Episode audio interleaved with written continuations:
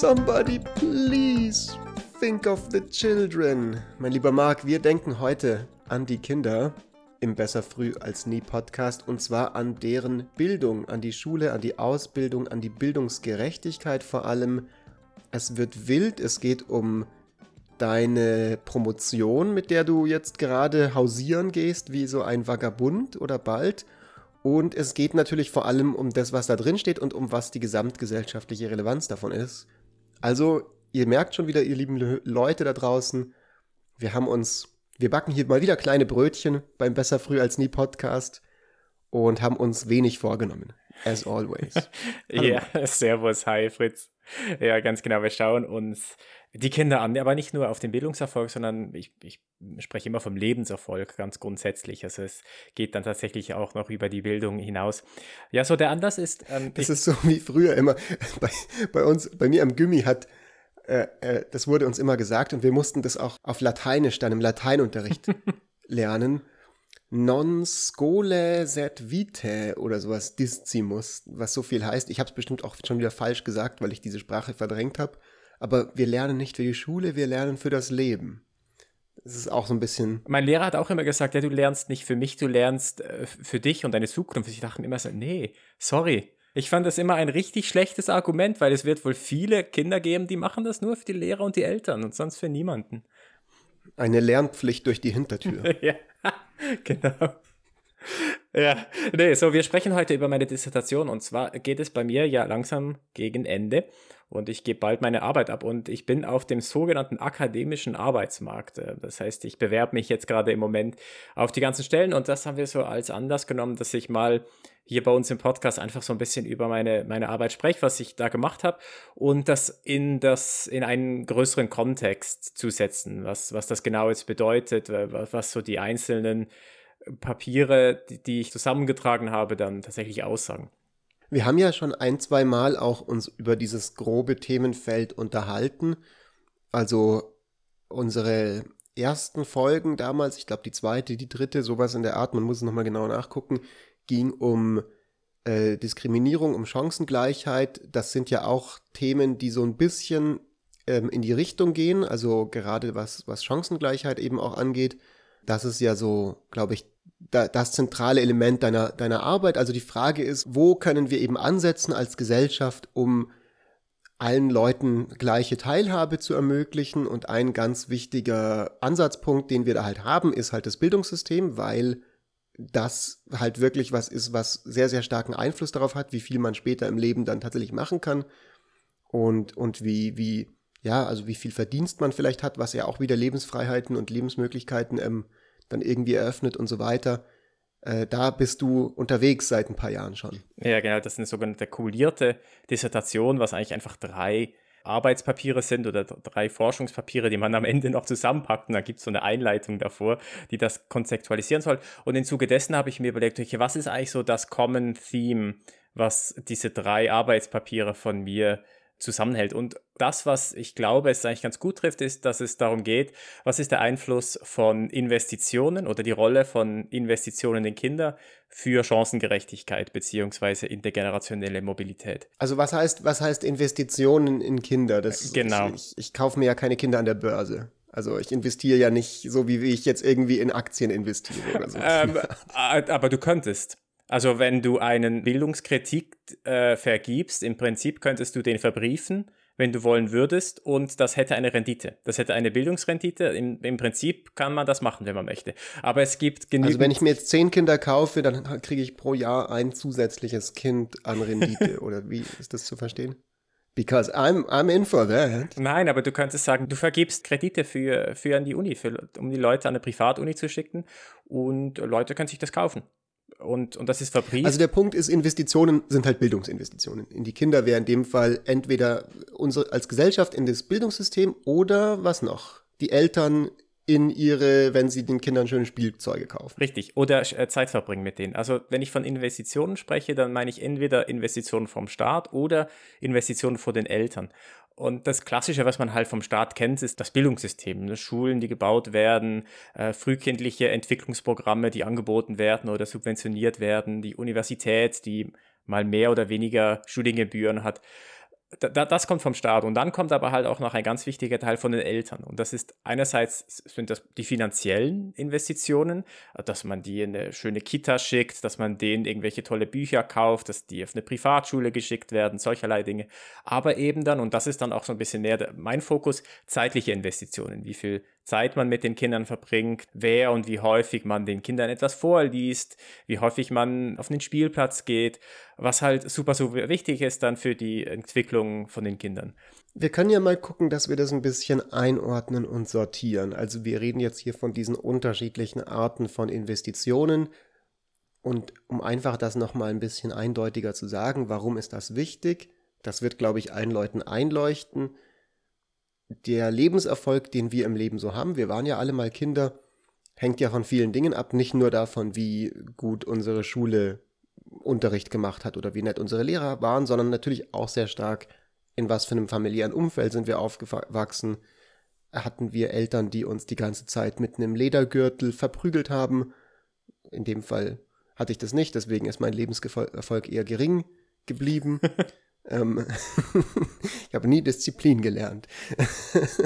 Äh, all diese Dinge spielen natürlich eine Rolle, aber du hast ja quasi da, glaube ich, dann aus unterschiedlichen Perspektiven das betrachtet. Ne? Also du hast einerseits diese schulischen Investitionen dir angeguckt, die wir als Gesamtgesellschaft machen, dann hast du dir die Investition der Eltern angeguckt und dann auch noch, wie das miteinander zusammenwirkt und interagiert. Genau, also das eine Kapitel, da geht es darum, was ist der Einfluss von Bildungsausgaben auf Chancengerechtigkeit. Da nutzten wir Reformen aus in den USA, die auf Staatenebene die, die Bildungsausgaben erhöht hat. Und dann schauen wir uns an, ob, ob man einen Effekt feststellen kann, auf wie stark Charakteristika, die man nicht beeinflussen kann, den Bildungserfolg beeinflussen, also das Geschlecht oder der Haushalt, aus dem man kommt, das Einkommen der Eltern und so weiter. Das heißt, da geht es wirklich um Bildungsinvestitionen vom Staat, können diese Investitionen Chancengerechtigkeit erhöhen. Dann beim anderen Kapitel, da geht es darum, inwiefern spielen die Erziehung eine Rolle für die Entwicklung von kognitiven und nicht kognitiven Fähigkeiten. Ich schaue mir da insbesondere den Erziehungsstil an und ob dieser Erziehungsstil dann eine Rolle spielt, inwiefern, inwiefern die, äh, die Kinder dann die Fähigkeiten entwickeln und in welchem Lebensabschnitt dann dieser Erziehungsstil besonders relevant ist. Also macht das einen Unterschied, ob das jetzt dreijährige Kinder sind oder elfjährige äh, Kinder. Und äh, das dritte Kapitel, das ist dann so ein bisschen eine, eine, Vermischung von den beiden. Da schaue ich mir an, inwiefern Bildungsinvestitionen mit dem genetischen Erbmaterial interagieren. Das ist ja auch etwas, was wir auch schon angeschnitten haben in einer früheren Folge mit, mit dieser ganzen Genetik. Da ist die Frage, okay, die Genetik, die halt eben dann auch vererbt wird, literally von den Eltern, macht es dann einen Unterschied, auf was für eine Schule ich gehe oder wie die Qualität ist von dieser Schule, auf die ich dann geschickt werde. Und wer profitiert besonders davon? Sind das die genetisch bevorteiligten Kinder oder die genetisch benachteiligten Kinder? Also das, das, das ist jetzt alles sehr, sehr viel und das klingt vielleicht auch ziemlich wild für, für, für den einen oder anderen, der das jetzt hören könnte oder die das jetzt hören könnte. Vielleicht schauen mal, alle, die jetzt gleich denken, so, was, Kinetik, das klingt ja ultra wild. Das ist die Folge 30, wo wir da eine gesamte Folge darüber gemacht haben. Alle, die Interesse haben, in das Thema ein bisschen tiefer einzutauchen, denen legen wir diese Folge ans Herz. Weil wir haben ja so viel jetzt gerade, dass du angerissen hast, das werden wir nicht alles in ganzer Tiefe machen können. Aber ich würde sagen, wir versuchen es und fangen jetzt einfach mal an mit dem ersten Punkt, den du gemeint hast, nämlich die Investitionen von uns als Gesellschaft in unser Bildungssystem, konkret in die Schulen. Was, was gibt's da zu sagen? Ist das einfach so, mehr ist immer besser? Das wäre jetzt so mein Bauchgefühl. Mein Bauchgefühl wäre so, mehr Geld bedeutet bessere, motiviertere, besser bezahlte Lehrer, die weniger Stress haben, bedeutet besseres, bessere Ausstattung mit Lernmaterialien. Also die Leute müssen dann nicht auf irgendwelchen Steintafeln schreiben, sondern kriegen vielleicht irgendwie coole digitale irgendwie Produkte, mit denen sie lernen können, eben auch zu, zu twittern und solche Dinge und, und, und, und irgendwie Digital Natives zu sein. Ähm, und es bedeutet vielleicht auch kleinere Schulklassen, wo ja auch, was ja auch gut ist und so. Also das wäre jetzt schon mal mein Verdacht. So, je mehr Geld in den Schulen ist immer besser. Das wäre auch mein Verdacht gewesen, aber es ist, glaube ich, nicht so einfach und wir stellen dann tatsächlich auch keinen Effekt auf die Chancengerechtigkeit fest. Ähm, also man kann sich das jetzt auch zum Beispiel vorstellen mit dem Bildungspakt Schule, den wir, eine Digitalpakt Schule, das hatten wir ja auch angesprochen, als wir über die Digitalisierung der Schule gesprochen haben. Und was wir da ja festgestellt hatten, ist, die Schulen haben plötzlich mehr finanzielle Ressourcen zur Verfügung gestellt gekriegt, aber ob das wirklich so sinnvoll eingesetzt worden ist, war, war ja auch gar nicht mal so klar. Also wenn dann einfach nur irgendwelche iPads gekauft werden, einfach damit dieses Geld verbraten ist, was man jetzt hat, da ist halt nicht unbedingt klar, ob das dann tatsächlich den Schülerinnen und Schülern etwas bringt. Und ich glaube, dann ist es nicht so klar, wenn man sagt, äh, mehr Geld ist einfach per se besser. Wenn man einfach nur das Geld verteilt, no strings attached, da kann getan werden damit, was man möchte, dann kann es halt auch sein, dass dieses Geld ineffizient verwendet wird oder einfach irgendwo versickert. Du hast gerade gesagt, es hat keinen Effekt gehabt auf Bildungsgerechtigkeit. Das heißt, ihr habt euch jetzt weniger angeguckt, profitieren da irgendwie überhaupt Leute davon, sondern wird es gerechter dadurch. Das ist vielleicht schon mal was, was man nochmal ganz kurz klar machen soll, dass euer, eure Größe, die ihr untersuchen wolltet, war nicht hat es überhaupt einen Effekt auf die Leute, sondern verringert es die Ungleichheit ja. In, den, in den Outcomes am Ende. Ja, genau, das ist ein guter Punkt. Diese, diese Reformen, die wir uns anschauen, die wurden auch eben, eben verwendet, um genau das sich anzuschauen, was du gerade beschrieben hast. Hatte es grundsätzlich einen Effekt auf die Schulnoten, einerseits oder hat es dann später dann auch im, im Berufsleben, hat, haben diese Reformen einen Effekt auf das Einkommen von diesen Kindern. Und da gibt es Studien, die zeigen, dass, dass das durchaus der Fall ist. Es gibt aber auch Studien, die das nicht nachweisen können. Also es ist tatsächlich so, dass gerade jetzt bei diesen Reformen, die wir verwenden, dass, dass es da sehr viel Uneinigkeit gibt in der Literatur. Und was wir uns dann aber angeschaut haben, ist nicht einfach nur die Schulnote an sich, sondern die Unterschiede zwischen äh, den Kindern in diesen, in diesen Schulnoten. Also hat es dazu geführt, dass der Unterschied zwischen einem Kind aus reichem Haushalt und einem armen Haushalt, dass der zurückgegangen ist. Und das ist ja das so ein bisschen, was dich interessiert in dem Gesamten, oder, also du bist ja, glaube ich, beim IFO äh, im, im Kontext von Ungleichheit beschäftigst ja. du dich ja mit diesen genau. Sachen. Also die Frage, die, die über diesem ganzen Ding steht. Es war ja nicht, die Ausgangsfrage war nicht, was können wir über das Schulsystem herausfinden, sondern die Frage war, woher kommt denn gesellschaftliche Ungleichheit und wie können wir was dagegen tun, wenn wir das wollen, wenn es der politische Wille ist und in welchem Rahmen. Und dann ist natürlich immer nur die eine Hälfte der Miete, ist zu sagen, okay, wir haben extrem reiche Leute, die besteuern wir halt und verteilen das um und so.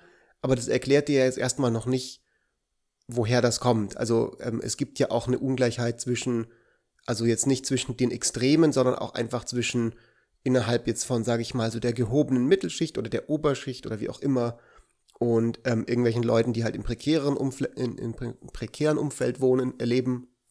Und da war, ist dann die, die Antwort gewesen, wir gucken mal, ob das mit den unterschiedlichen Chancen, die bereits im Bildungs- System in der frühen Jugend, sogar in der Kindheit schon, sich sozusagen manifestieren, ob das damit zusammenhängt.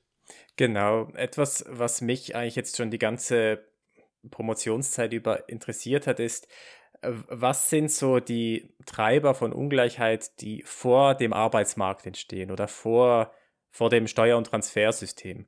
Und etwas, was da halt eine große Rolle spielt, ist halt eben dann genau die, die Bildung von, von den Leuten oder die Fähigkeiten, die die Leute haben.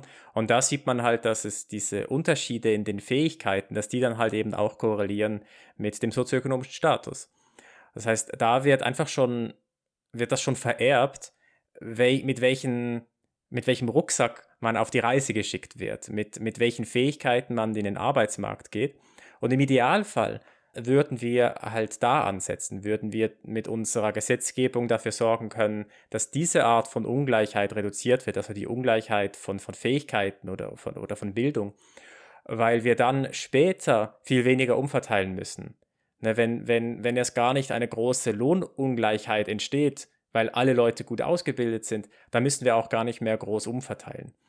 Und das war so etwas, was mich dann interessiert hat, weil das, glaube ich, auch, auch, aus politischer Sicht halt sehr attraktiv sein kann, wenn du den Leuten nicht etwas wegnehmen musst und umverteilen musst, sondern ja. wenn du halt schon bevor überhaupt Einkommen generiert wird, hier bereits schon eine Angleichung des Einkommenspotenzials mhm. erreichst.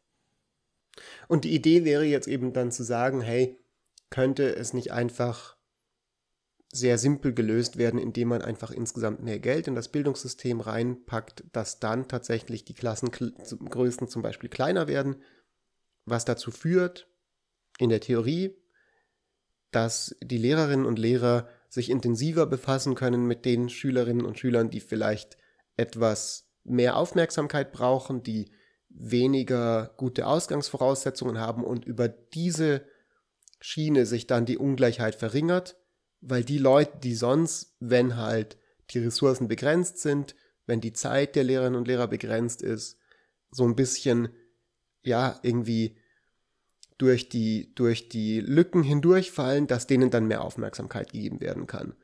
Und das habt ihr versucht herauszufinden bei diesen Reformen. Das wäre eine Möglichkeit. Also ich muss auch noch, ich muss auch noch erwähnen, es geht es da gar nicht mal um die Klassengröße per se. Da ist tatsächlich die Literatur auch sich gar nicht mal so Nein, einig. das war jetzt nur ein Beispiel von mir, so als um das ja. zu verdeutlichen. Auch bei, gerade bei der, bei der Klassengröße, da gibt es tatsächlich Studien, die, die zeigen das, dass, dass kleinere Klassen besser sind. Das, das fällt mir gerade eine aus, aus dem skandinavischen Raum ein, die zeigen das relativ deutlich. Aber andere kommen halt zu einem anderen Ergebnis, dass es eigentlich gar nicht wirklich, wirklich etwas bringt und dass man die finanziellen Ressourcen ganz anders investieren sollte. Aber grundsätzlich ja, grundsätzlich ist die Frage, okay, Bildungsinvestitionen kann das dazu führen, dass halt die, die Lücken zwischen dem sozioökonomischen Status des Haushalts, wo das Kind herkommt, dass die geschlossen werden. Und das Interessante ist, und das finde ich halt auch so faszinierend, es ist halt überhaupt nicht klar, einerseits kann das tatsächlich passieren, also werden diese Lücke tatsächlich geschlossen, oder aber werden sie sogar vergrößert. Weil im Prinzip kann halt genau das auch passieren. Also jetzt gerade bei Klassengröße könnte man sich ja theoretisch vorstellen, dass äh, nicht die benachteiligten Kinder in der Klasse davon profitieren, sondern die bevorteiligten Kinder.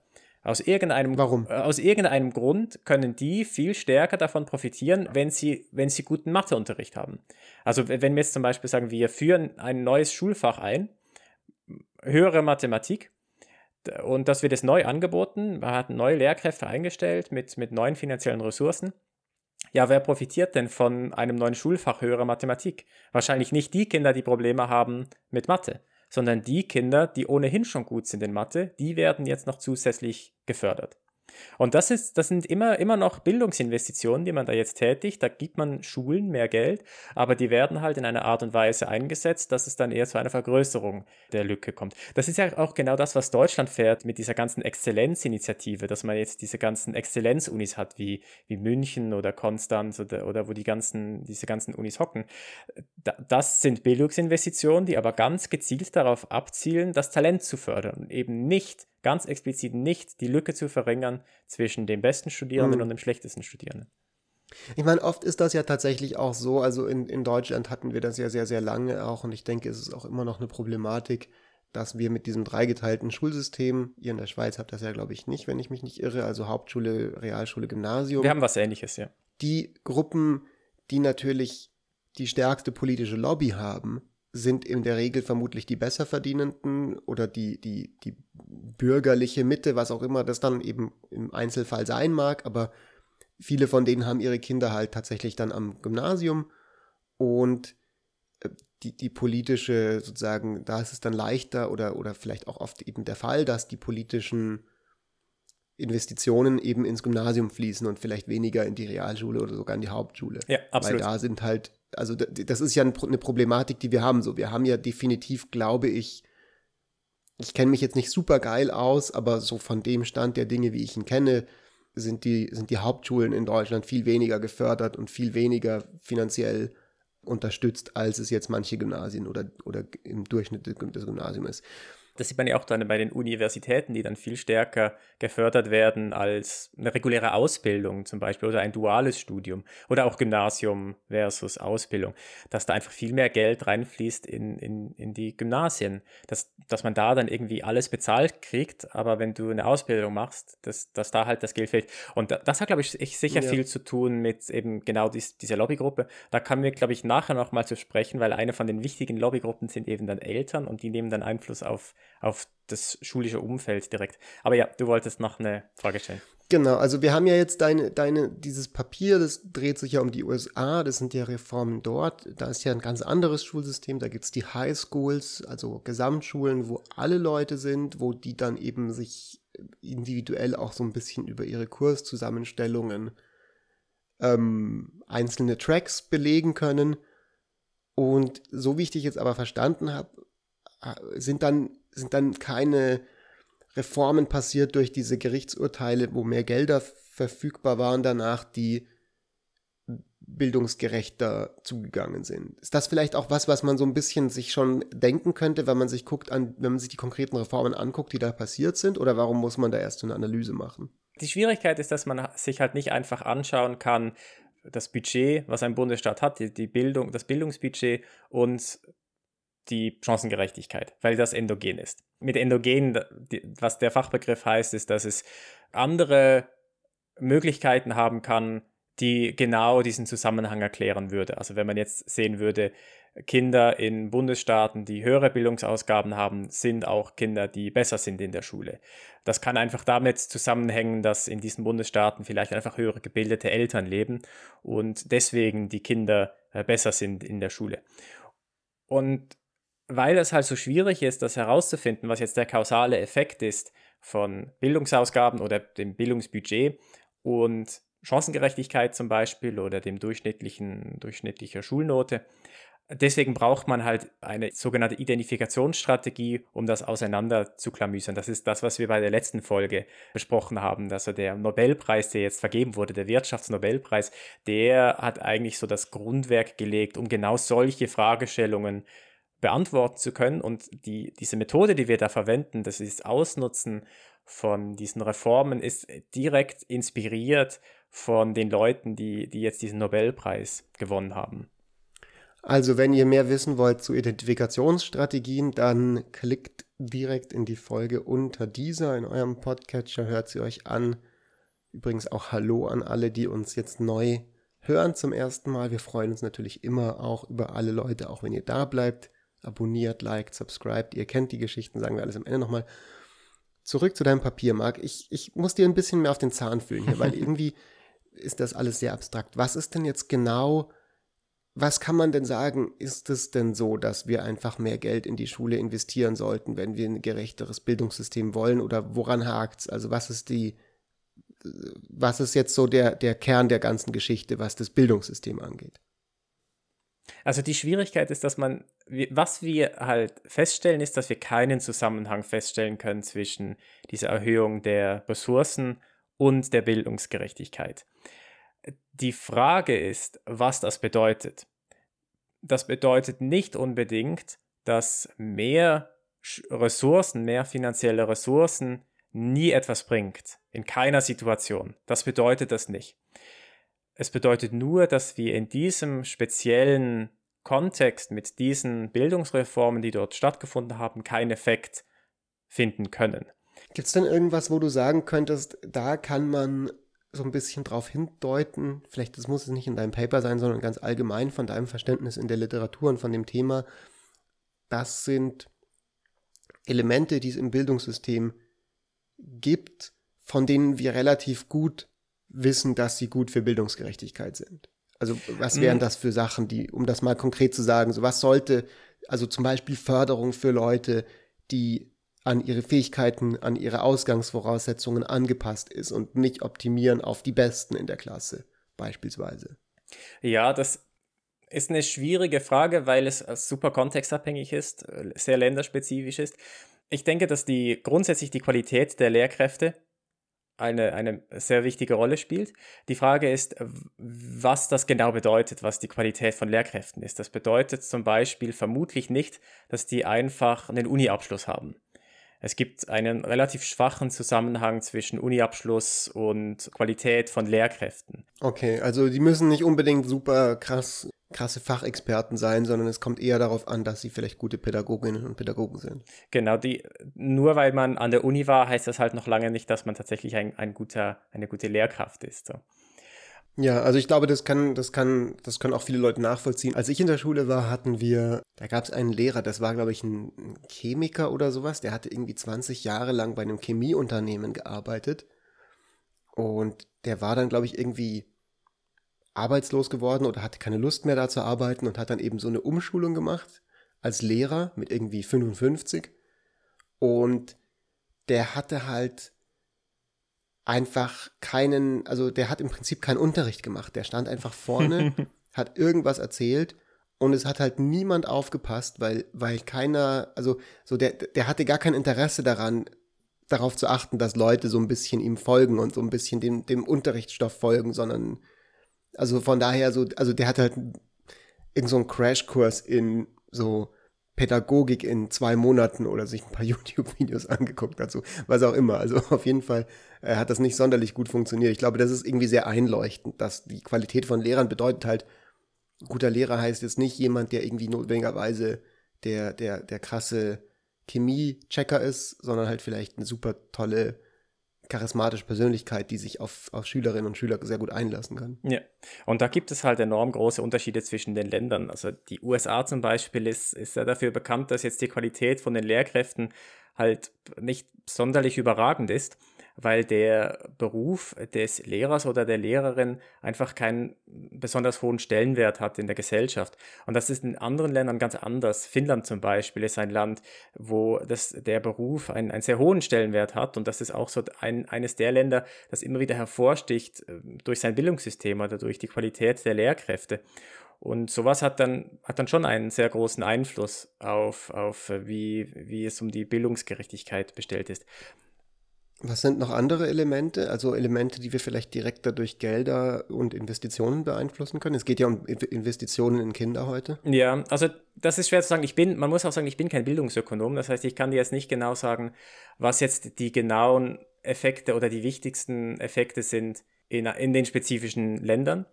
Ähm, was mich dann eigentlich mehr interessiert, ist, wie überträgt es sich ganz grundsätzlich in einem Bildungssystem? Also wir erhöhen die Bildungsinvestitionen und kommt das tatsächlich dann an? Was mich da dann zum Beispiel interessiert, um jetzt nochmal den Ball aufzugreifen von, von vorhin, eine wichtige Rolle sind die Eltern, die verhindern können, dass das Geld tatsächlich so verwendet wird, dass es zu mehr Chancengerechtigkeit kommt. Vorhin hast du erwähnt, es, es die, die, die Leute aus, aus dem Gymnasium haben eine bessere Lobby. Und deswegen gibt es da einfach mehr finanzielle Ressourcen. Und die Eltern sind genauso eine Lobby. Und wenn es jetzt zu einer Erhöhung von finanziellen Ressourcen kommt in einer Schule, dann werden Eltern darauf reagieren. Und Eltern werden sich dafür einsetzen, dass diese neuen finanziellen Ressourcen so eingesetzt werden, wie es in ihrem Interesse ist. Und es tun, und es setzen sich halt nicht alle Eltern für ihre Kinder ein. Es sind vor allem die Eltern mit einem höheren Bildungsabschluss, die, die das machen. Auch in der Schule. Das ist ja interessant, ne? wir sind jetzt relativ zeitnah dran mit diesem Podcast an einem aktuellen Thema. Es gab ja gerade diese Wahl in Virginia, glaube ich, West Virginia, irgendwie in den USA, wo dieser Republikaner gewonnen hat. Ich habe es nur am Rande verfolgt. Ähm, du hast es vielleicht auch mitbekommen, aber da war es ja auch genau dieses Hot-Button-Issue, war auch die, die Frage nach dem Schulsystem. Und der, der demokratische Kandidat hat sich halt hinreißen lassen an irgendeiner Podiumsdiskussion oder in irgendeinem TV-Duell irgendwie zu sagen, so, äh, Eltern sollten sich nicht einmischen äh, darin, was, was in den Schulen den Kindern beigebracht wird. Hat er vermutlich gesagt ja. im Kontext von irgendwie Evolutionstheorie, äh, dass die irgendwie, keine Ahnung, verhindert werden soll oder was auch immer. Also, ne, das gibt es ja in manchen Schulen in den USA, dass da versucht wird, irgendwie Creationism durchzupuschen und so. Aber das hat ihm halt die Wahl verloren, mhm. weil halt ganz, ganz viele Eltern die halt in diesem Bundesstaat, traditionell ist das ein eher blauer, also eher demokratischer Bundesstaat, ähm, mit, mit relativ hohen Einkommen und hohen Bildungsabschluss im Schnitt, die haben halt gesagt so, okay, sorry, aber ich wähle halt dann jetzt diesmal den Republikaner, weil ich mir überhaupt nicht äh, das, das nehmen lassen möchte, Einfluss zu nehmen auf das Highschool Curriculum von meinen Kindern. Also das ist denen enorm wichtig. Das zeigt sich an dieser Wahl und das zeigt dann so ein bisschen auch das, was du jetzt gerade gesagt hast. Ja. Aber es gibt ja noch eine andere Art von Investment, von Parental Investment, nämlich nicht nur, ich gehe in die Schule, ich gucke, was die beibringen, ich möchte irgendwie das beeinflussen, sondern wie verbringe ich die Zeit mit meinen Kindern? Und das ist ja auch das, was ganz zentral bei dir eine Rolle spielt. Genau, da geht es dann um die elterlichen Zeitinvestitionen oder dann bei mir dann konkret um die Erziehungsstile. Also gegeben, dass ich Zeit verbringe mit meinen Kindern, wie verbringe ich denn diese Zeit damit? Bin ich eher eine strenge Mutter oder ein strenger Vater oder eher laissez-faire? Oder bin ich eine Kombination daraus, dass ich zwar auf der einen Seite streng bin, aber in einen Aspekten, aber in anderen Aspekten nicht. Und das ist darum interessant, weil sich das halt super, super stark verändert hat in den letzten 30, 40, 50 Jahren so. Also unsere Elterngeneration, ähm, die waren viel, viel lockerer und viel, viel laissez-fairer als die heutige Generation das ist. Also viel, viel laissez-fairer als ich das wäre, wenn ich denn ein Kind hätte. Ja, das finde ich interessant, ne? weil, weil bei denen war es ja wiederum so, dass deren Elterngeneration, also unsere roughly Großelterngeneration, für manche mittlerweile wahrscheinlich schon die Urgroßelterngeneration, wie auch immer, relativ streng waren. Ja. Und dann pendelt sich das, glaube ich, auch immer so, so ein bisschen ein über die Generationen. Ne? Also alle wollen es so ein bisschen anders machen als ihre Eltern. Und die aktuelle junge Elterngeneration, die sagt halt so, oh ey, irgendwie hätte mir das vielleicht irgendwie auch mal gefallen, wenn meine Eltern ein bisschen klarer mich zu irgendwas pushen. Ich denke mir das tatsächlich selber manchmal. Ähm, meine Mom hat mich immer total, die hat mich dann zwar auch oft als Kind angemeldet für irgendwie so Judo oder was auch immer. Und, ähm, und, und wenn ich dann irgendwie keinen Bock drauf hatte, ja, weil es irgendwie, weil ich irgendwie in der ersten Judo-Stunde irgendwie äh, mich nicht ganz wohl gefühlt habe oder so, dann durfte ich die Sachen halt dann habe ich die halt wieder aufgehört. So, und deswegen habe ich eben, deswegen bin ich heute nicht Judo-Weltmeister, weil das wäre ich ja sonst geworden, wenn ich nur, wenn nur meine Mutter mich im Judo gehalten hätte. Die hört sich wahrscheinlich die Folge auch heute an und denkt sich schon wieder so, oh nee, jetzt erzählt er schon wieder diese Judo-Geschichte. Ist auch alles nicht so schlimm. Ich habe das gut verkraftet. Liebe Mama, wenn du das hörst, alles gut. Ich habe es jetzt nur als Beispiel gebracht. Also, dass quasi so, so ein bisschen so das daher kommt und du sagst jetzt also, dass dieses total strenge nicht so super gut ist, das total lockere Anti-Autoritäre ist auch vielleicht nicht so super gut. Die Mischung macht's. Genau, die Mischung macht's. Also das ist dann der sogenannte autoritative Erziehungsstil, der einerseits ähm, eine Kombination ist aus einem hohen Anspruch, das die Eltern haben gegenüber dem Kind, aber gleichzeitig auch äh, eines, ein sehr responsiver Erziehungsstil ist, also dass man reagiert auf die Bedürfnisse und Wünsche des Kindes oder dass man, dass man elterliche Liebe zeigt. Und, und das ich finde es übrigens, Marc, äh, Marc, ganz kurz, ich finde es sehr schön, wie immer, wenn du über deine Dissertation redest, benutzt du viel mehr, viel weirdere Fremdwörter als in normalen Gesprächen. So wie würdest im normalen Gespräch würdest du nie sagen, sie sind viel responsiver, sondern sie, sie reagieren halt einfach besser darauf, auf das, was, was, oder, oder, oder feingliedriger. Aber weißt du nicht mehr, wie das war damals, als wir noch Philosophy und Economics studiert haben auf den WG-Partys? Ja, da ja, hat man doch genau Sprache, da, hat man, bla, bla. da hat man doch genau so gesprochen. Aber wir sind jetzt ein Podcast mit einem öffentlich-rechtlichen Bildungsauftrag. Wir sind genau. ja quasi, wir, wir müssen ja die, wir müssen ja breit verständlich sein. Anyways. Genau. Anyways. Ähm, okay, also sowohl, sowohl fordernd als auch fördernd, kann man das sagen? So dieses alte Sprichwort so ein bisschen, was ja einem auch so irgendwo schon ein bisschen zum Hals rauskommt, wenn man, also ich, ich, ich, ich habe das irgendwie oft als Phrase wahrgenommen. Nee, das kann man durchaus so sagen. Und das Interessante ist, ähm, heutzutage sind die meisten Eltern halt genauso. So, die haben den autoritativen Erziehungsstil. Und in meinem Freundeskreis, alle die Leute, die ich kenne, die ein Kind haben, würde ich sagen, die sind autoritativ. Und ich selber wäre auch autoritativ. Und das Interessante ist jetzt, warum? Warum ist das gerade heute so? Aber unsere Elterngeneration nicht und unsere Großelterngeneration erst recht nicht. Also die, die dann sehr autoritär waren, was dann normalerweise eigentlich der Erziehungsstil ist, der am, ähm, am schlechtesten ist für die, für die Entwicklung der Kinder.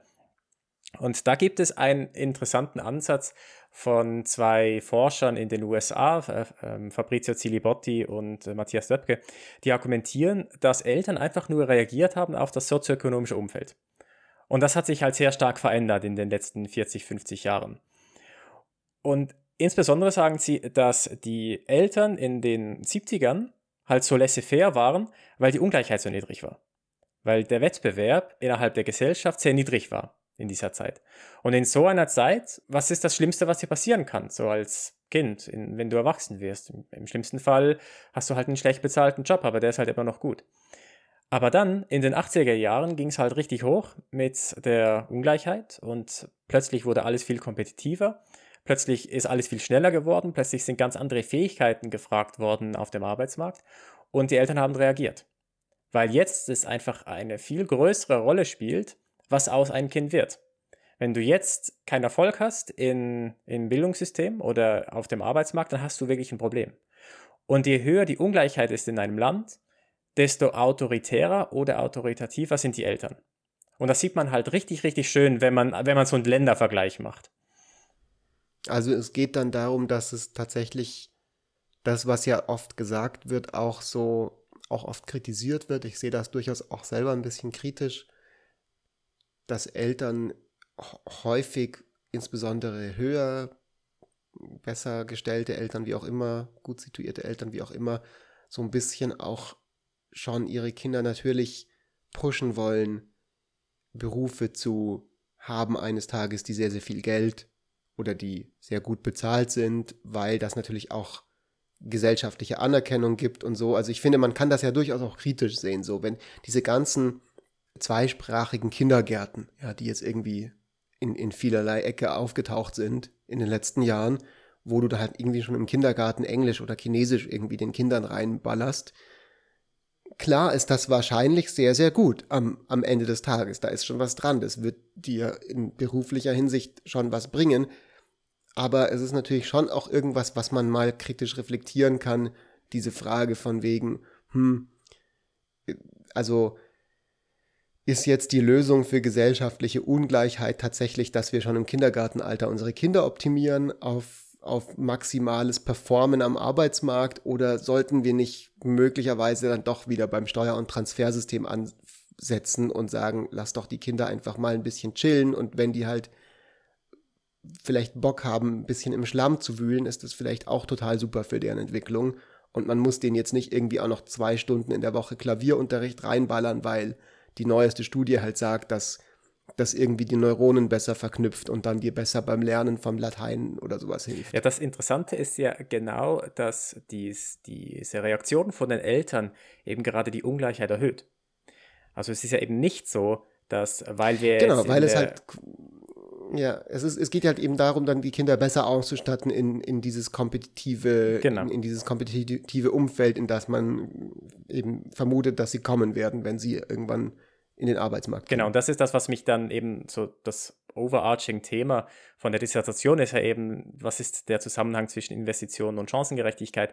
Und da halt eben die, die Eltern, die eben dazu führen können, mit oder die Investitionen der Eltern können eben dazu führen, dass die Chancengerechtigkeit sinkt oder dass die intergenerationelle Mobilität fällt.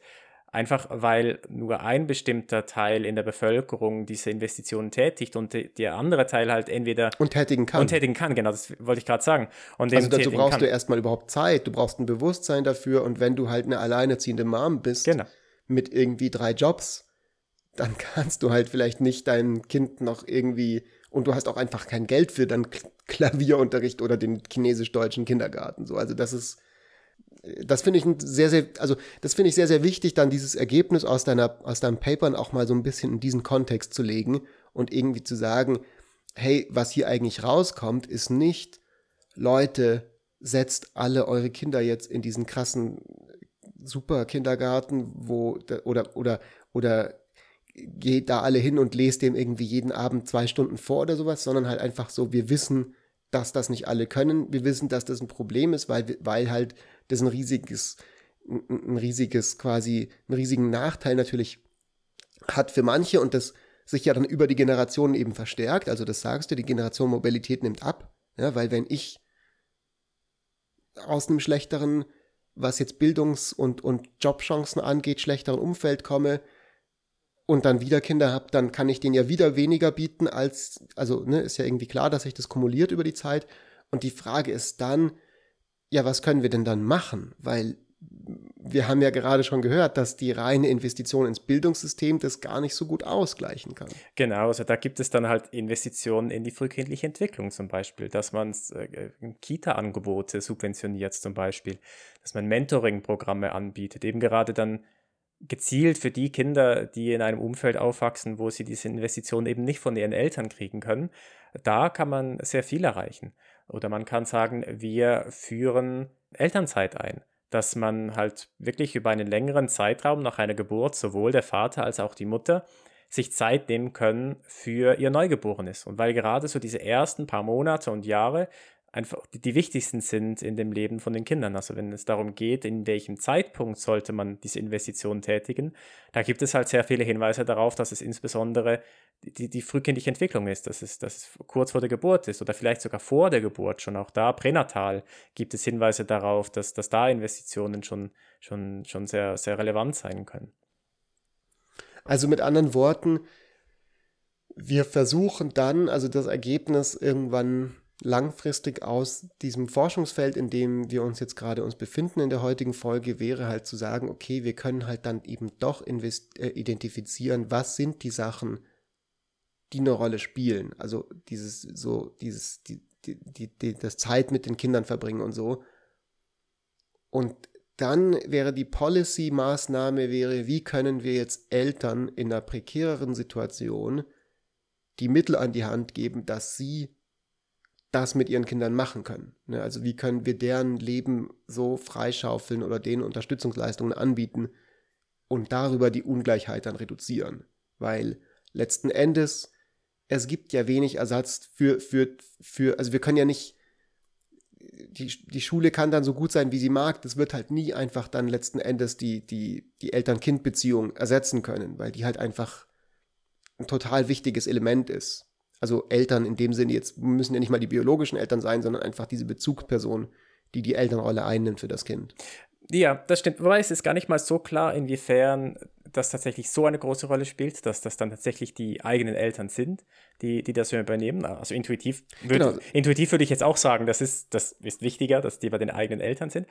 Ähm, aber zum Beispiel, es gibt Studien, die sich anschauen, was ist so der Effekt von Subventionierung von Kitas.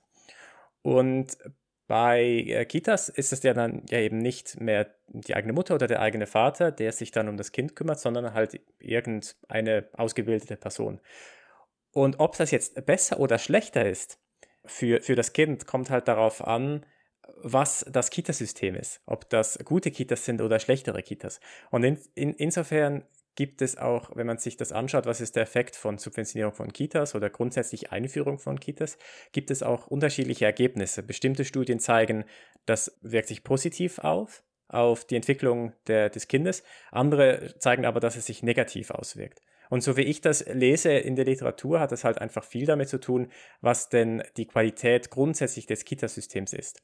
Wenn es ein schlechtes System ist, dann nimmst du ein Kind aus einem guten Umfeld heraus, die eigenen Eltern, und steckst es in ein, ein, in ein Umfeld rein, was, was von niedriger Qualität ist. Und dann schädigst du oder äh, kann es halt negative Konsequenzen haben für das Kind. Aber wenn du eine, eine hochqualitative Kita hast, dann kann halt genau das Gegenteil eintreten. Okay, ja, interessant. Aber auch das sind dann wiederum so Sachen, ich meine, da können wir jetzt nochmal vielleicht irgendwie auf das dritte Element kommen. Ja, wir sind ja schon wieder so ein bisschen zeitlich leicht unter Druck. Aber vielleicht gehen wir dann noch kurz ein auf diese Frage der genetischen, vererblichen Elemente, die dann da wiederum eine Rolle spielen. Genau, da interessiert uns, äh, wie interagieren Bildungsinvestitionen mit dem genetischen Erbmaterial? Und wer profitiert von höheren Bildungsinvestitionen? Sind das genetisch bevorteiligte Kinder oder genetisch benachteiligte Kinder. Und das ist für. Okay, das müssen wir jetzt erstmal erklären, was das überhaupt heißt. genau, was das heißt. Also wir haben ein Maß, das wir verwenden, das sind sogenannte Polygenic Scores. Und diese Polygenic Scores. Okay, das ist, das ist schon wieder viel zu kompliziert, Marc. Wir haben nur zehn Minuten. Also, was heißt ge genetische. Warum sollte denn überhaupt die Gene einen Einfluss spielen? So, das, das glaube ich, wäre gut, jetzt hier ein kleines, klares Beispiel zu haben, woran man das gut erkennen kann, wie weit vererbliche Elemente uns beeinflussen. Alle Eigenschaften von Menschen sind vererbbar, zu einem bestimmten Teil. Nimm die. Also beispielsweise auch die Konzentrationsfähigkeit oder klassisch die Intelligenz, die Eignung für Mathe. Genau. Aber auch natürlich sowas wie irgendwie, wie groß bist du, genau. wie konventionell attraktiv bist du. Auch das beeinflusst ja irgendwie dann deine Earnings genau. am Ende des Le Tages. Das, das ist ja Dinge, die man schon so ein bisschen weiß. Genau, also nehmen wir mal als, nehmen wir als Beispiel die Konzentrationsfähigkeit. So, das hat eine hohe genetische Komponente. Wenn du Eltern hast, die sich sehr gut konzentrieren konnten, dann ist die Wahrscheinlichkeit höher, dass du dich halt auch konzentrieren kannst, einfach weil du dieses genetische Erbmaterial mit reinkriegst. Und jetzt kommst du in die Schule und du bist in einem bestimmten Umfeld in dieser Schule und hast jetzt halt eben diese hohe Konzentrationsfähigkeit oder diese niedrige Konzentrationsfähigkeit. Und das wäre dann das, was wir als genetisch bevorteiligt oder benachteiligt bezeichnen müssen, weil du halt aufgrund von deiner von deinem genetischen Erbmaterial dich halt eben besonders gut konzentrieren kannst oder besonders schlecht konzentrieren kannst. Und jetzt stellen wir uns die Frage, okay, spielt es eine Rolle, was für einen Lehrer oder Lehrerin du kriegst? Also wenn du einen, einen besonders guten Lehrer oder Lehrerin hast, profitieren dann eher die Kinder, die sich besonders gut konzentrieren können, also die genetisch Bevorteiligten, oder profitieren eher die besonders davon, die sich nicht so gut konzentrieren können. Also ich würde mal tippen letztere. Einfach weil das mir viel plausibler erscheint, dass ein guter Lehrer, eine gute Lehrerin sich dadurch auszeichnet, dass sie ja, deswegen würden wir sie als gute Lehrerin bezeichnet, weil sie diese Kinder mitnimmt, die denen alles vielleicht, denen das, der Matheunterricht ein bisschen schwerer fällt. Und das ist auch, was wir finden. Also wir stellen tatsächlich fest, dass die genetisch benachteiligten Kinder, also die, die Schwierigkeiten haben, damit sich zu konzentrieren, dass die mehr davon profitieren, wenn sie äh, bessere Lehrer oder Lehrerinnen haben. Und das ist gut. Das ist sehr gut, weil das bedeutet, dass ähm, wir die Bildungsinvestitionen erhöhen können oder die Qualität der Lehrkräfte in unserem Fall erhöhen können und es nicht dazu führt, dass die Schere zwischen den Kindern, die sich gut konzentrieren können und denen, die sich nicht so gut konzentrieren können, weiter aufgehen. Ne, weil wenn, wenn die, die, die, die, die besser konzentrierenden Schüler davon profitieren, dann, dann geht diese Lücke zwischen, zwischen den Kindern halt immer weiter auf. Und je mehr wir investieren, also je besser die Lehrkräfte werden, desto größer wird diese Lücke. Aber wir stellen halt eben genau das Gegenteil fest. Wir stellen fest, dass, dass diese Lücke kleiner wird.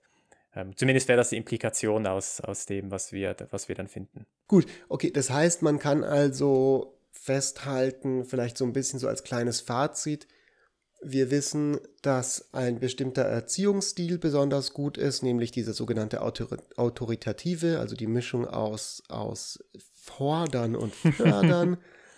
Wir wissen, dass es nicht alleine am Geld liegt und ähm, das äh, mit der Gießkanne auf die Schulen mehr Geld allein nichts an der Chancengerechtigkeit, indem einen Fall geändert hat, den ihr euch angeguckt habt, aber das kann ja so ein bisschen ein Indiz sein, dass das möglicherweise auch in anderen Kontexten so sein könnte. Und wir wissen, dass gute Lehrer definiert als Lehrer, die sich eben, also die vielleicht keinen Stress haben, die sich Zeit haben, dass die dann das ausgleichen können, was wir wissen, was auch ein Faktor von ungleichen Outcomes ist, nämlich die genetischen Aspekte, die wir ja nicht wirklich über Policy ändern können. Weil so, das ist halt so. Genau. Leute haben halt einfach unterschiedlich. Das können wir als freie Gesellschaft können wir das nicht, nicht festlegen, wie die Leute da äh, ins Leben starten, mit was für genetischer Veranlagung. Und ja, also würdest du sagen, das sind Sachen, wo man drauf auf, also für mich klingt das so, da kann man doch mal drauf aufbauen, vielleicht ein bisschen, ja, eine halbwegs gerechtere gerechteres Bildungssystem, zumindest Ansatzpunkte zu haben, wo man da, in welche Richtungen man da loslegen könnte. Ja, ja, ab, absolut. Also die, was halt immer wieder rauskommt, ist im Prinzip, die Bildungsinvestitionen sind eigentlich wichtig für Chancengerechtigkeit. Halt aber einfach nicht immer oder nicht unter allen Umständen, wie jetzt gerade das eine Papier gezeigt hat mit den Reformen in den USA, dass wenn man einfach nur die Ressourcen erhöht, no strings, no strings attached, dann kann es halt sein, dass das nicht viel bewirkt. Aber ansonsten stellt man eigentlich schon fest, Investitionen, vor allem im frühkindlichen Bereich, in der Grundschule, das sind Investitionen, die sich lohnen, die sich einerseits lohnen für die Kinder an sich, die davon profitieren, aber auch dann für die Ungleichheit äh, in, später dann im, im Berufsalltag. Und, und, und das, das, ähm, ja, das, das deckt sich eigentlich sehr mit dem, was, was ich in, in meiner Doktorarbeit jetzt herausgefunden habe in den letzten paar Jahren.